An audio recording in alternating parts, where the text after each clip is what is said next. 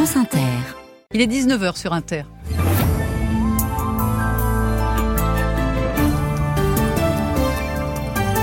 Le journal Hélène Philippe. Bonsoir Hélène. Bonsoir à tous. Dans les pas des résistants fusillés avant l'entrée de Missak Manouchian, demain au Panthéon, cérémonie d'hommage populaire ce soir au Mont Valérien. Sa sinistre clairière, Misak Manouchian, le premier résistant étranger communiste à rejoindre le temple des grandes figures de la République. L'actualité, c'est encore la pression internationale qui s'accentue après la mort d'Alexei Navalny. Un féminicide au pied du tribunal de Montpellier aujourd'hui. Nous serons à Poitiers où la maire de la ville met dans le débat la question d'un congé maternité pour les élus. Et puis à Berlin, où Martin Scorsese se voit remettre un ours d'honneur pour l'ensemble de sa carrière. Juste après ce journal, le théâtre à l'école au téléphone sonne 0145 24 7000. France Inter. L'entrée de Misak Manouchian n'aura lieu que demain au Panthéon, mais sa mémoire et celle de ses 22 camarades de combat est célébrée dès ce soir au Mont Valérien, cette imposante colline des Hauts-de-Seine, le lieu de leur exécution. Ce 21 février 1944, il y a 80 ans, la France rend hommage aux communistes étrangers qui se sont illustrés dans la résistance, français de préférence, par le cœur et le sang versé. Laurent Kramer, bonsoir. Bonsoir, Vous êtes Hélène. sur place, euh, Laurent. La cérémonie se veut populaire. Elle est ouverte au public euh, ce soir. Oui, et elle réunit des Français de toute génération réellement. Eric, 35 ans, Michel, 75 ans, sont venus témoigner leur attachement à la mémoire et aux valeurs portées par Missak Manouchian. Il y a un devoir de mémoire. Je pense que c'est très important d'être là. Pour oublier tous ceux qui l'ont payé de leur vie, tous ceux qui ont été torturés. Nous ne sommes que de passage, mais c'est important de passer aussi. le- On a reçu un flambeau, il faut continuer à le passer avec les mêmes valeurs. rendre hommage à, à ce grand résistant euh, qui était dans la FTP et puis qui a donné sa vie pour la France, quoi, c'est tout. Aimé hommage, la France, qui s'est donné, qui a donné sa vie pour la France. cet hommage militaire de la nation à tous les étrangers engagés dans la résistance française ainsi qu'aux résistants communistes est une reconnaissance indispensable, explique Jean-Michel, 60 ans, Eliane, 80 ans et Noémie, 17 ans. Mais moi, ça me bouleverse. L'État français reconnaît le rôle qu'ont joué euh, ces Français de, comme on dirait maintenant, de papier, euh, et qui se sont révélés être des Français de cœur et des Français d'action. Je suis très satisfaite de voir enfin, on reconnaît vraiment très fortement le rôle du partisan communiste au cours de la résistance.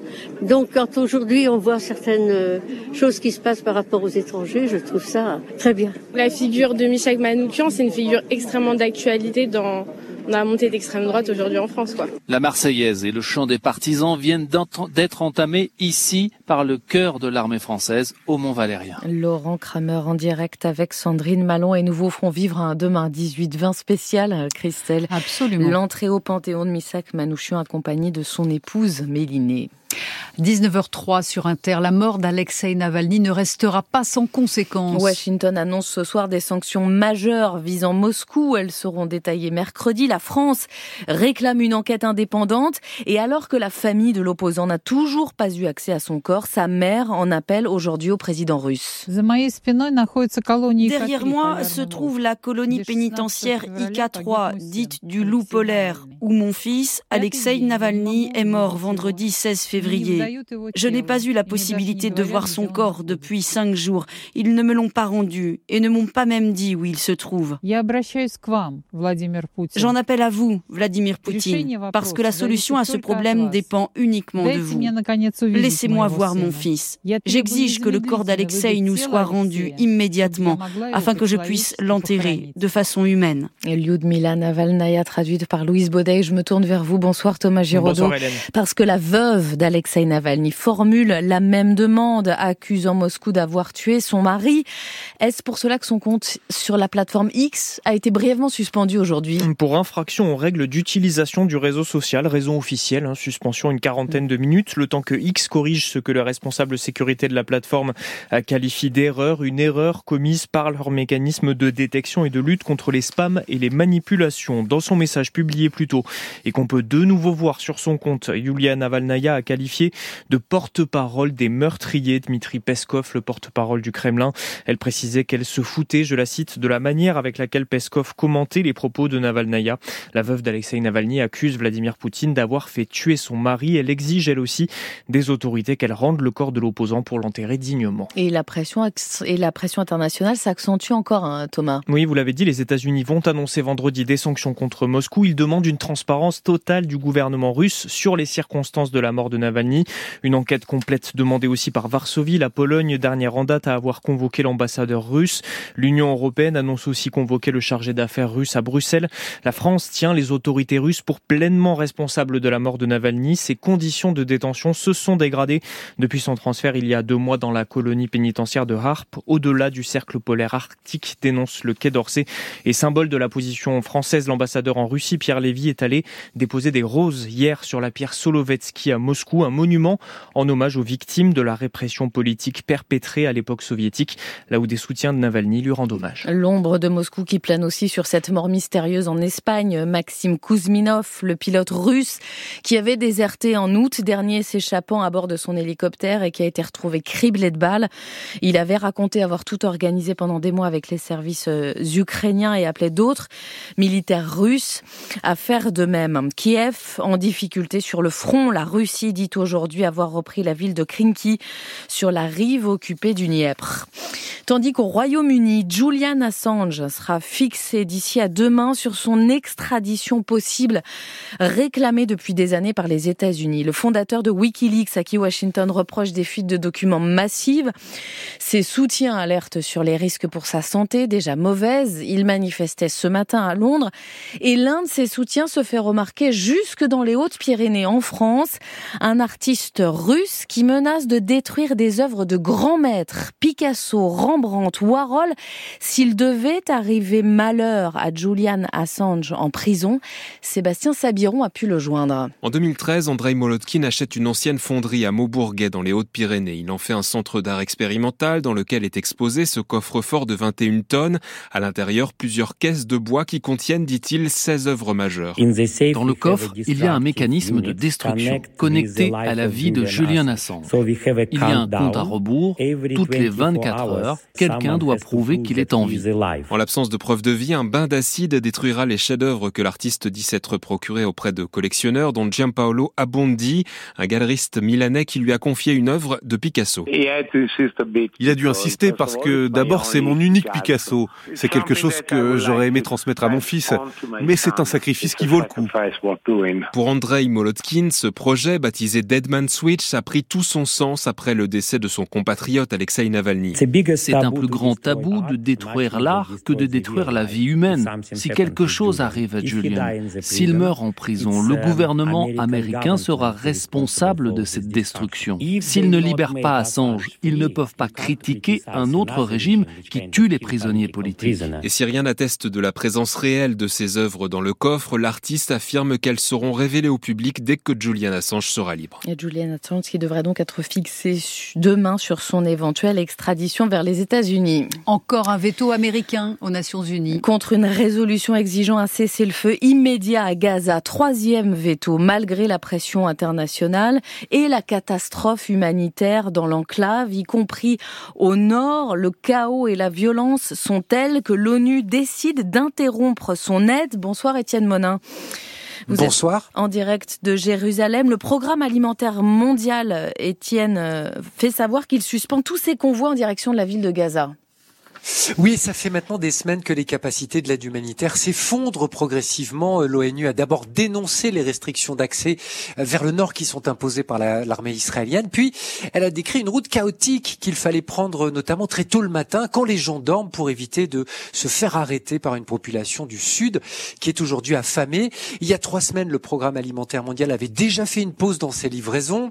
Les convois avaient été relancés ce week-end, mais dimanche, des camions ont essuyé des coups de feu dans la ville de Gaza après avoir été stoppés par une foule déjà plus au sud. Et lundi, plusieurs camions ont été euh, pillés avant même leur arrivée dans la partie nord. L'ONU et les ONG qui ont pris cette route du nord décrivent une population affamée, désespérée. L'aide humanitaire entre toujours au compte-gouttes dans la bande de Gaza. Si rien ne change, les agences estiment qu'il y a un risque de famine d'ici trois mois dans le nord de l'enclave où plus de 300 000 personnes sont toujours dans une situation d'extrême précarité. Étienne Monin en direct de Jérusalem. La justice chilienne rouvre l'enquête sur l'un des grands mystères de la dictature de Pinochet, la mort au premier jour du régime du célèbre poète chilien Pablo Neruda. Est-il vraiment mort d'un cancer ou bien a-t-il été assassiné par les militaires? Sa famille réclame de nouvelles procédures. L'heure est aux réquisitions au procès des attentats de Trèbes et Carcassonne et elles commencent à tomber euh, à l'instant. Sept personnes sont jugées, des de l'assaillant Radouane Lagdim, auteur des attaques qui ont fait quatre morts en 2018, dont le gendarme Arnaud Beltrame. Sept accusés à des degrés divers. Bonsoir Charlotte Piret. Bonsoir. Les premières peines euh, commencent en ce moment à être requises. Oui, si Redouane Lagdim avait été dans ce box, évidemment que nous aurions requis la peine maximale à son égard. J'aurais aimé le faire. Ainsi, on requis les deux avocats généraux de ce procès, mais le terroriste auteur des trois attaques, quatre morts, des dizaines de blessés et traumatisés n'est plus là pour répondre de ses actes. Cela prive les victimes et la société tout entière de ce qu'elles sont en droit d'attendre, ont ajouté, ajouté les représentantes du parquet national antiterroriste. Mais les accusés ne sont pas des accusés de substitution, ont-elles ajouté. C'est pourquoi, pour cinq d'entre eux. Ce sont des peines délictuelles qui viennent d'être réclamées à l'instant de huit mois à quatre ans d'emprisonnement pour le taiseux qui n'a pas dénoncé, l'influenceur, le frère hébergeur ainsi que les qualifient les représentantes de la société. Pour l'ami de tous les jours et la petite amie préférée, en revanche, ce sont des crimes dont les accuse le parquet antiterroriste et des peines de 10 et 11 ans de réclusion qui viennent à l'instant tout juste d'être réclamées à leur encontre. 11 ans de réclusion, cela signifie notamment pour la jeune femme, ex-petite amie du terroriste qui avait tout juste 18 ans au moment des attentats celle qui aujourd'hui comparaît libre et a retrouvé un emploi de téléconseillère, cela signifie forcément un retour en détention. Charlotte Pierret pour ce réquisitoire qui est donc toujours en cours. Le verdict est attendu vendredi. Une cellule de soutien psychologique euh, a été mise en place à Montpellier après ce drame en début d'après-midi juste devant le palais de justice. Un homme de 72 ans a abattu son ex-femme avant de retourner l'arme contre lui. Il se rendait au tribunal dans le cadre d'une procédure de divorce entamée en 2000 2016. Et puis c'est un gros coup de filet, une vaste opération internationale impliquant la France qui a permis de démanteler Lockbit, l'un des groupes de pirates informatiques considérés comme les plus puissants de la planète, le plus actif même selon les, les États-Unis, responsable de plusieurs centaines de cyberattaques à travers le monde depuis 4 euh, ans, plus de 200 en France. Les attaques contre les hôpitaux de Corbeil-Essonne, d'Armentières la semaine dernière, c'est eux. Bonsoir Raphaël Aubry. Bonsoir. Alors comment s'y Eh bien, Lockbit, c'est un système, c'était un système disponible pour tous les hackers à travers le monde. Les recettes étaient partagées, explique Damien Bancal. Il est journaliste spécialisé en nouvelles technologies et créateur du blog zatas.com. Pour faire simple, c'est une entreprise de la malveillance qui propose un outil qu'ils louent, qu'ils louent à des affiliés. Leur mission à eux, c'est d'infiltrer des ordinateurs de les visiter, de voir s'il est possible de copier un maximum d'informations sensibles. Et à partir de là, il bloque l'intégralité de l'informatique de l'entreprise et il demande une rançon. Plus de 120 millions de dollars de rançon ont été récupérés en tout selon les États-Unis. Pour l'hôpital de Corbeil-Essonne dont vous parliez, euh, Hélène, par exemple, Lockbit a demandé 1 million de dollars. Lockbit utilisait des rançons logiciels pour bloquer les réseaux Internet, des logiciels hyper puissants. Le contact entre les victimes et les hackers avaient lieu sur le dark web, l'internet caché. Désormais, la plupart des sites de Logbit sont contrôlés par les enquêteurs. Et comment les policiers sont-ils remontés jusqu'à eux? Cela s'explique par la collaboration entre plusieurs pays, mais aussi par le jeu du chat et de la souris, selon Damien Bancal. On peut penser qu'il y a eu de l'infiltration par l'humain. Après, il y a aussi la structure informatique qui peut avoir des failles. Et à première vue, il semblerait peut-être que les autorités ont trouvé cette petite porte cachée que quelqu'un a oubliée. Et grâce à cette porte cachée, certaines victimes pourraient récupérer leurs données volées. Les enquêteurs espèrent en restituer un maximum. Explication signée Raphaël Aubry. Quand une compagnie de CRS offre une médaille à Jordan Bardella. La scène captée par un député à Rennes lors du déplacement du président du Rassemblement national dans les Alpes-Maritimes hier à Saint-Laurent-du-Var. Une médaille avec l'insigne de la compagnie. Ce n'est pas une distinction à proprement parler. Bonsoir Elodie Forêt. Bonsoir. Mais la séquence a irrité le ministère de l'Intérieur. Oui, sur cette euh, courte vidéo postée euh, sur Twitter par le député euh, RN Brian Masson, on voit distinctement le commandant de la caserne remettre cette médaille de la CRS 6 à un Jordan Bardella enchanté. Merci beaucoup. C'est un honneur. Moins ravi, Gérald Darmanin qui n'a pas tardé à réagir. Le problème, nous explique un cadre du ministère de l'Intérieur, ce n'est pas tant la médaille offerte en réalité à toutes les personnalités politiques du coin ou de passage à la caserne, mais la visite en elle-même si proche de l'échéance électorale européenne, le préfet n'aurait pas dû l'autoriser selon cette même source. Le ministre de l'Intérieur qui a donc demandé un rapport administratif et rappelé aux préfectures la règle, seuls les lieux de privation de liberté doivent être obligatoirement ouverts aux parlementaires, sans presse ni communication. L'accès aux casernes peut être refusé. Gérald Darmanin, qui en octobre dernier était déjà monté au créneau contre des fonctionnaires de police, pris en flagrant délit de selfie avec le patron du RN. Elodie Forêt, elle veut être maire comme les autres, même si elle est élue maire de Poitiers. Léonore Monconduit est enceinte, elle interrompra son mandat au mois de mars pour un congé maternité. Une situation inédite. Ses indemnités seront suspendues. Sa première adjointe, Ombline Dagicourt, qui travaille à ses côtés, a donc dû prendre un mi-temps pour assurer l'intérim et elle plaide pour une évolution de la loi quand on est élu et qu'on est dans une situation effectivement de prendre un congé maternité, le cadre juridique est encore flou et c'est une situation un peu compliquée. Et on a compris qu'on on allait devoir bricoler en effet une solution une organisation un peu sur mesure pour nous. Et nous, ce qu'on demande, c'est le même traitement, le même traitement que les autres, en fait, que les autres parents, les autres citoyens. C'est un vrai enjeu que la loi elle soit beaucoup plus euh, claire, que ce statut de l'élu soit vraiment plus protecteur et sécurisant pour que nous puissions continuer à nous engager en politique et en même temps de pouvoir continuer notre vie il y a un enjeu d'égalité homme-femme. C'est un vieux combat, mais ça nécessite effectivement de faire évoluer les choses et de clarifier le cadre juridique. La première adjointe de la mairie de Poitiers avec Anna-Livia Tolinchi de France Bleu Poitou. Deux informations rayon écho. Et on parle d'abord euh, vélo. Le leader du vélo cargo, Baboé, est obligé de rappeler des modèles, de suspendre ses ventes, même question de sécurité.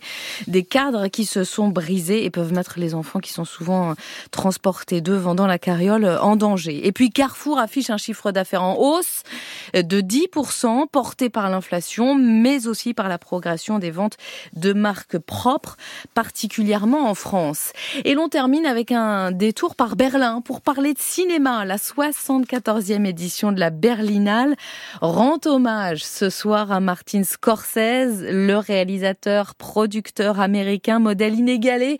Bonsoir Sébastien Baer. Bonsoir. Vous êtes sur place, en direct. On vient lui remettre un nouveau d'or d'honneur.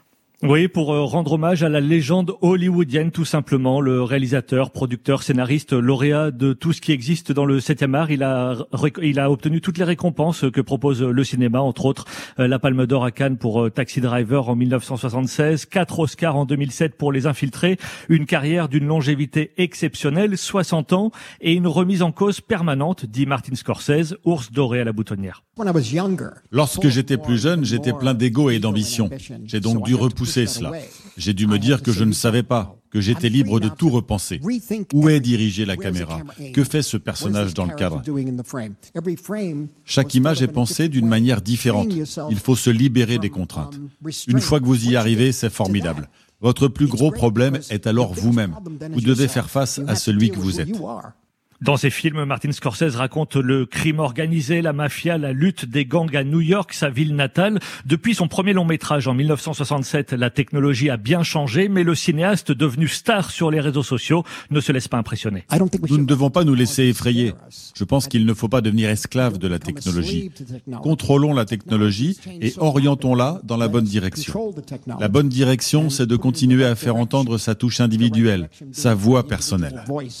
Et sa voix, Martin Scorsese l'a fait entendre dans son dernier film Killers of the Flower Moon, nommé dans dix catégories aux Oscars en mars prochain. Merci beaucoup Sébastien Baer en direct de Berlin et c'est pas la première fois hein, que l'œuvre de Scorsese est récompensée. 95 un Lion d'or, ça c'était à Venise, 2000 un César d'honneur ou encore 2015 le prix Lumière pour l'ensemble de sa carrière. Merci Hélène et à demain pour un 18-20 spécial hein, consacré à la panthéonisation de, de Missak Manouchian. Pour l'instant, on jette un coup d'œil au ciel. La météo avec Vitacitral TR+, des laboratoires Acepta, gel réparateur pour les mains abîmées par le froid, les gels hydroalcooliques et les lavages fréquents, en pharmacie et parapharmacie. Olivier Proust, le temps tourne à la pluie. Oui, demain matin, les pluies sont soutenues sur la pointe Bretagne. Elles seront plus faibles des Pays de Loire au Hauts-de-France. Plus à l'est, le temps est encore sec, mais le ciel couvert, tandis que des voiles nuageux parfois épais se sont installés sur la moitié sud. Près de la Garonne, quelques grisailles se dissiperont en matinée. Les pluies, accompagnées d'un vent de sud-ouest jusqu'à 50 à 60 km heure dans les terres, progressent rapidement vers le Poitou-Charentes, le, le Val-de-Loire et le bassin parisien et s'étendent vers le sud-ouest et vers l'est d'ici le soir. De la Bretagne au Cotentin, les cumuls deviennent importants la nuit sera plus fraîche que la précédente dans le sud et dans l'est, mais l'après-midi sera partout douce, avec toujours 11 à 19 degrés du nord au sud. Et le temps restera agité jeudi? Avec beaucoup de vent, une nouvelle perturbation, et jusqu'à 90 km heure dans les terres, sans sur la façade atlantique, et de la pluie. Cette pluie sera copieuse dans la moitié nord, et la neige reviendra en moyenne montagne la nuit suivante. Merci Olivier.